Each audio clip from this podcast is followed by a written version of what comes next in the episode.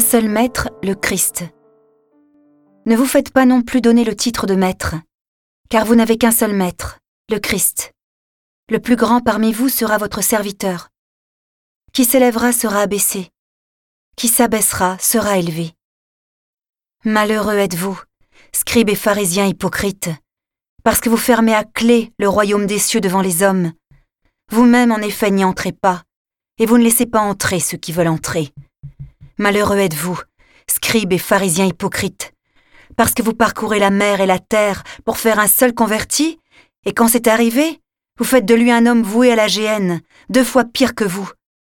Malheureux êtes-vous, guide aveugle, vous qui dites Si l'on fait un serment par le sanctuaire, il est nul, mais si l'on fait un serment par l'or du sanctuaire, on doit s'en acquitter. Insensé et aveugle, qu'est-ce qui est le plus important L'or ou bien le sanctuaire qui consacre cet or?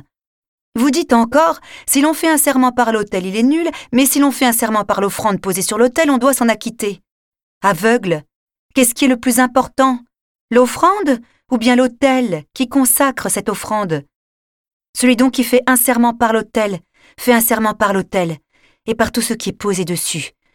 Celui qui fait un serment par le sanctuaire fait un serment par le sanctuaire, et par celui qui l'habite. Et celui qui fait un serment par le ciel fait un serment par le trône de Dieu et par celui qui siège sur ce trône.